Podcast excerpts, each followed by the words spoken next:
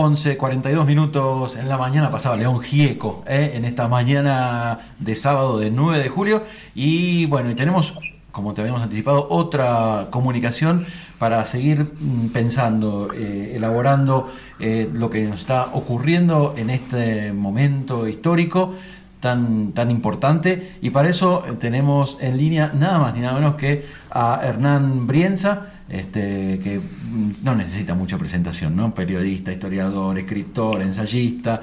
Bueno, eh, y nos va a ayudar un poco a, pensar lo que esta, esta Argentina de hoy. Buen día, Hernán, Pablo Cufré, Cecilia Genovese desde Miravoz, aquí en la Villa de Merlo, te saludamos. ¿Qué tal? ¿Cómo les va? Un abrazo para los dos. Muchas gracias. Bueno, muchas gracias por, por, esta, por atendernos en esta mañana.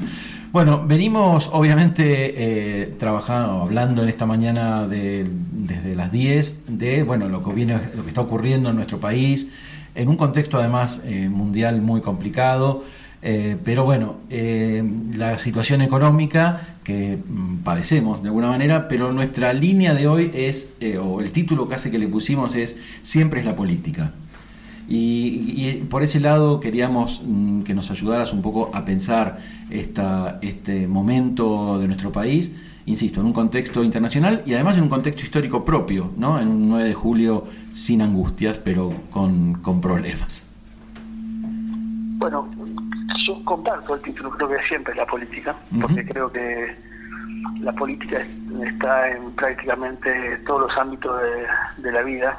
Eh, y que incluso lo, lo apolítico, lo supuestamente apolítico es, una, es, político. Y también creo que eh, la, economía, las ciencias, las, este, incluso el fútbol, la medicina, está atravesado por lo político. Claro. Entendido lo político como acumulación de poder, como acumulación de recursos. Eh, y, y, creo que en ese sentido eh, nada hay más político que la, que la economía y la situación económica. ¿no? Porque eh, yo creo que eh, cuando se intenta disfrazar a la economía de, ciencia o de técnica, en el peor de los casos, lo que se oculta detrás de ese disfraz es quiénes ganan y quiénes pierden. ¿no? Definitivamente. Eh, cuando uno. El, el precio del dólar marca ganadores y perdedores, la inflación marca ganadores y perdedores, el achicamiento del Estado marca perdedores y ganadores.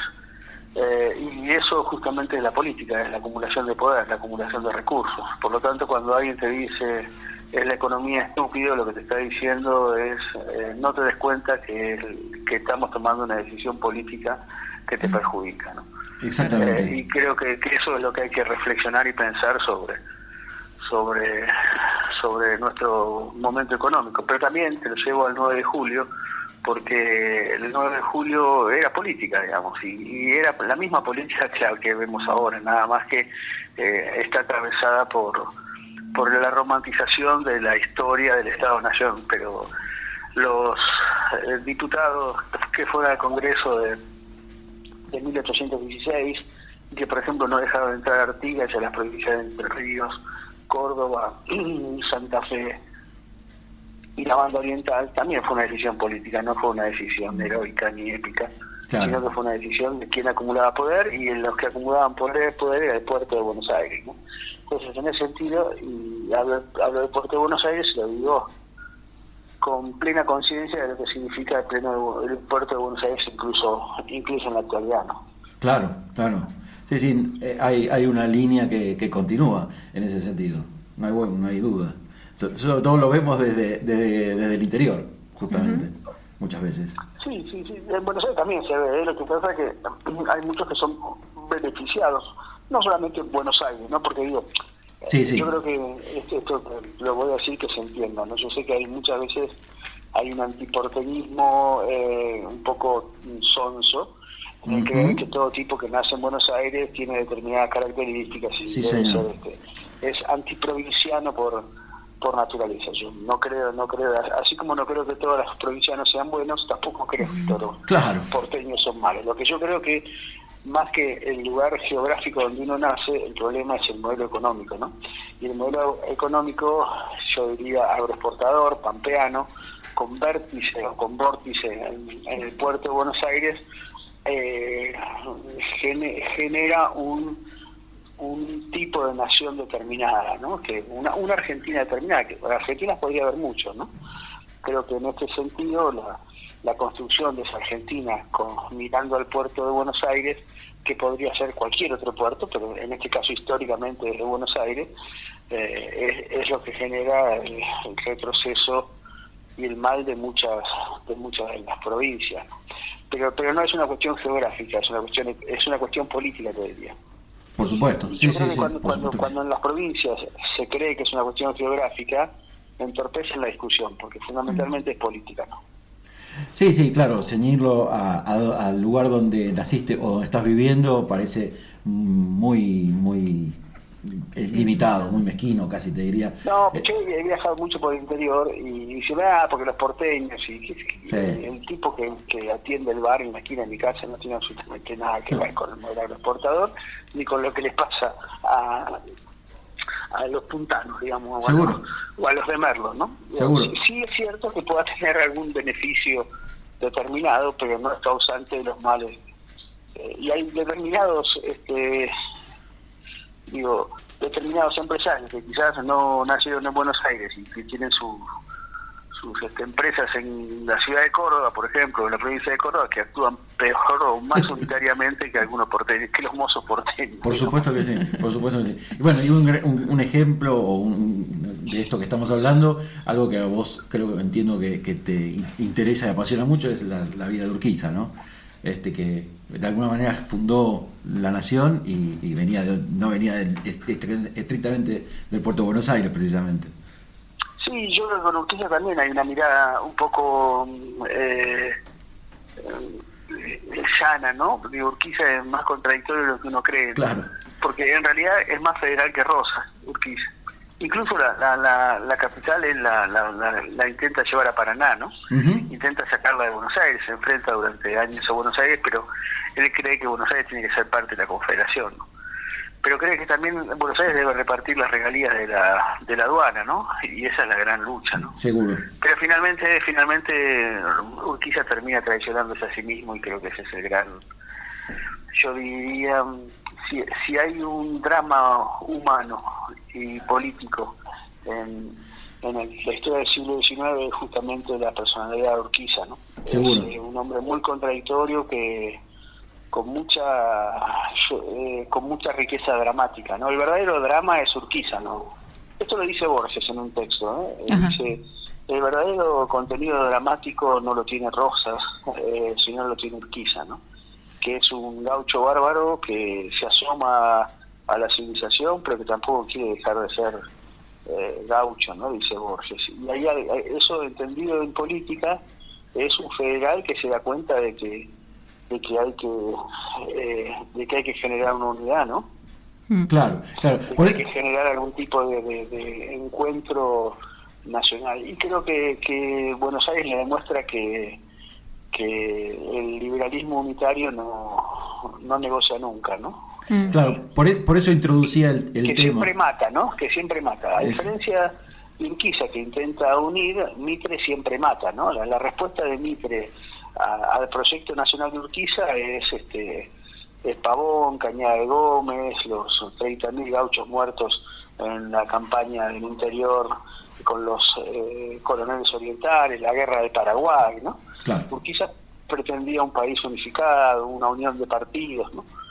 Por eso eh, creo que mi, libro de Urquiza Salvaje también habla de las experiencias actuales, ¿no? Con los llamados de unidad, las convocatorias de la unidad, cómo responde, cómo, cómo responderá la, la, derecha eh, liberal y unitaria, digamos, los herederos de eso, ¿no? Concretamente, cómo responderá Macri después de la vocación de unidad de, de Alberto Fernández, ¿no? Sí, ¿qué tal? Hernán Cecilia Genovese te saluda. ¿Cómo estás? Muchas gracias por, por la comunicación.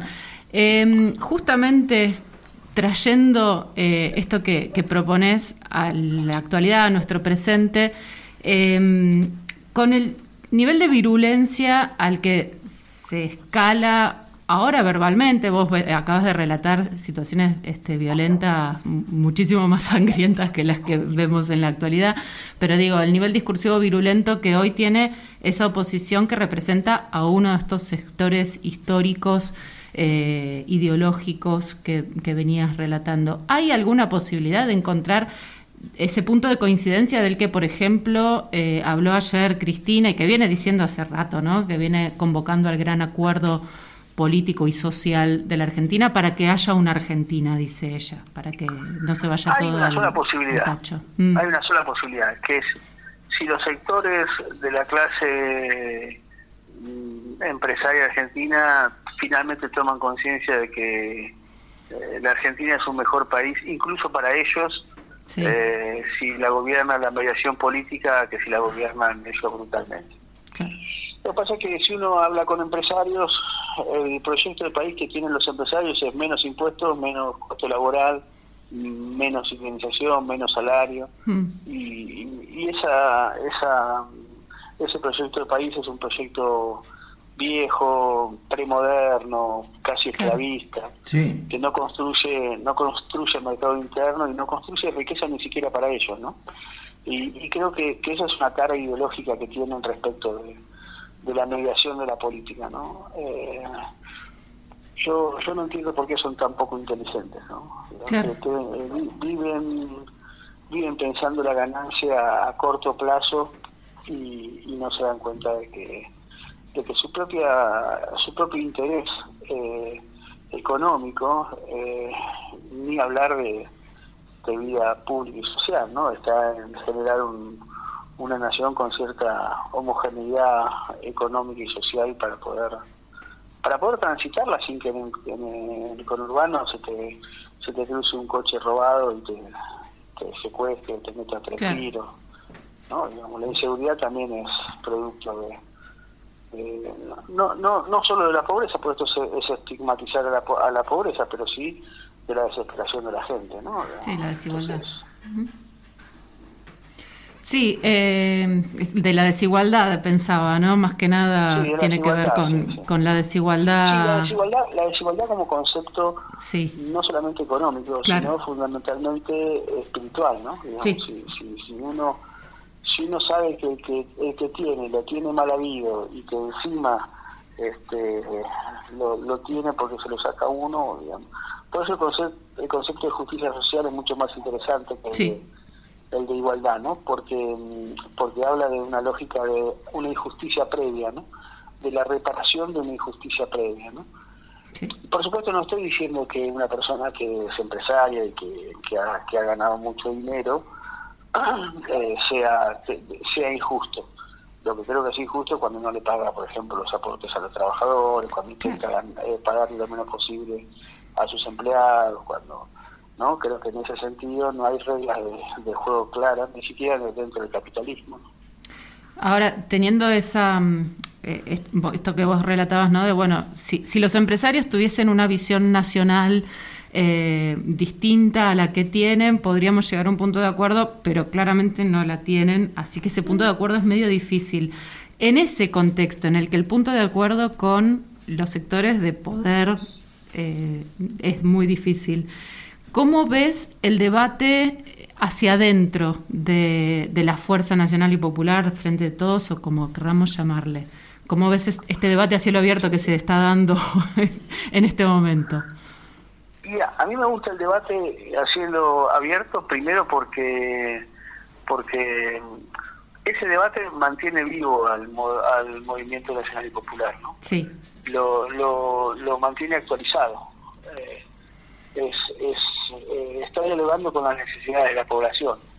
Mm. Eh, y yo creo que, que justamente ese debate se produce porque porque las, las mayorías no están conformes con lo que está haciendo el gobierno, ¿no? y, hay, como decía Perón, anticuerpos que están allí este, generando eh, una una respuesta para que para que el movimiento nacional y popular contenga eh, las preocupaciones de las mayorías, ¿no? Hmm. Y, a mí no me asustan los debates, al contrario, me encantan. También creo que eh, lo que habría que pensar es de qué forma son lo menos dañinas posible, ¿no? Mm. Eh, eso, eso, esas discusiones. Eh, y también creo que que de esos debates se sale fortalecido, ¿no? Se debería. sí, sí, sin duda. A, veces, eh, lo que a mí me lo percibo a veces es que más nos quedamos en, la, en el predebate, o sea, cada uno grita lo suyo eh, y no terminamos de debatir. Y eso ahí es donde me parece que... Los, los argentinos, Perón decía que los argentinos estábamos muy politizados, pero teníamos muy, muy poca cultura política. Sí. tenía, eh, tenía, tenía razón, porque no sabemos debatir. Eso. no, es que, no es que yo sé debatir, yo no pienso sé debatir y ustedes no. No sabemos debatir ni siquiera piensa, digamos, ¿no? siempre, siempre, muchas veces la, vanidad está por encima de, la razón y, muchas veces se discute a ver quién gana y quién pierde y no quién tiene razón o dónde está la verdad o dónde está la razón. Y eso y eso es eh, quizás una demostración de, falta de cultura política, no de inmadurez. Eh, nadie nadie discute el objeto en sí, sino intenta imponerse con argumentaciones para ganar. Y, a veces gana el más este el que mejor argumenta y no es que tiene razón. Yo igual haría sobre esto una adquisición filosófica diciendo que este, la verdad tiene que ver con argumentación, ¿no? No, no, no hay, no existe una verdad este, objetiva, sino que hay una verdad argumentada, ¿no? Y si mm. alguien logra convencer al otro, ahí habrá este, yo diría, ahí habrá algo de verdad, ¿no? La argumentación es eh, la materia prima de la democracia. Eh, Guillermo, quiero remarcar una...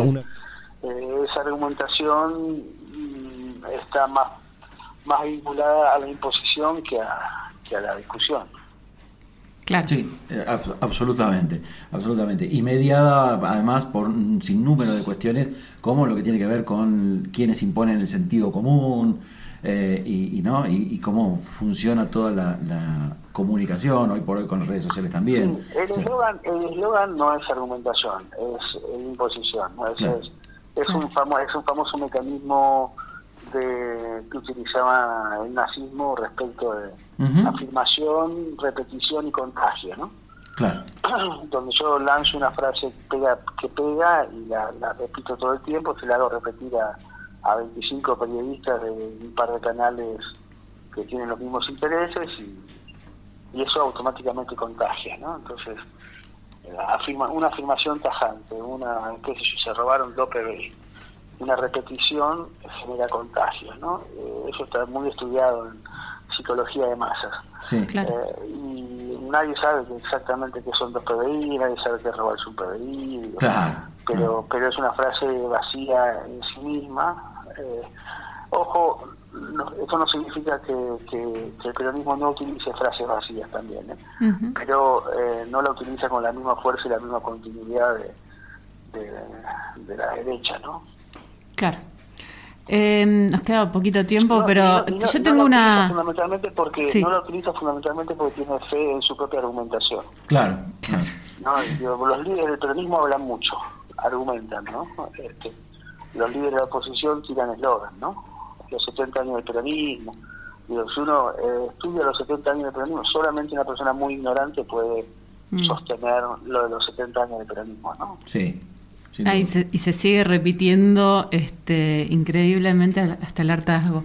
Eh, Hernán, para, para cerrar, porque ya nos queda poquito tiempo, pero tengo ahí una, una pregunta que no es muy fácil en este contexto convulsionado. ¿Cómo ves el 2023? O sea, ¿cómo ves este, la perspectiva hacia futuro? No tanto hacia el pasado, sino qué, va a pasar de acá en adelante. No, contrariamente a lo que piensa la mayoría de los opinólogos, yo creo que, que el 23 eh, está más a mano del frente de todos que, de la derecha macrista. Ajá. Creo que si, el gobierno nacional logra generar un par de expectativas positivas con la inflación y con el crecimiento y con el, con la mejora de salarios, eso puede generar en la sociedad una toma de conciencia respecto de eh, la diferenciación entre lo que significó el gobierno de Mauricio Macri, deplorable de todo aspecto de vista, falta de unidad, persecución al, adversario, eh, toma de deuda, empobrecimiento, y mayor inflación, al, a, a, diferencia de un gobierno que intentó eh, mejorar las condiciones económicas de la mayoría, con pandemia en el medio y con la consecuencia de lo que significaron los los este, cuatro años de Yo creo que en las sociedades en algún momento, sobre todo en, en las elecciones ejecutivas, toman un poco de conciencia respecto a Bien. Esas, esas situaciones. Nos, quedamos con esa con esa esperanza. Totalmente. tratamos, siempre cada sábado tratamos de, ¿viste, de ponerle un, toquecito también de, de, esperanza para, para, no entrar en, en, una cuestión casi depresiva y que se hace un círculo vicioso. Así que nos quedamos con eso. Muchísimas gracias por esta comunicación, por ayudarnos a pensar, a reflexionar, a revisar desde la historia y la actualidad, porque lo que pasó nos sirve para aprender, pero tenemos que trabajar por lo que viene. Bueno, muchísimas gracias por el llamado y un abrazo para todos. Gracias, que tengas lindo Muchas día. Gracias.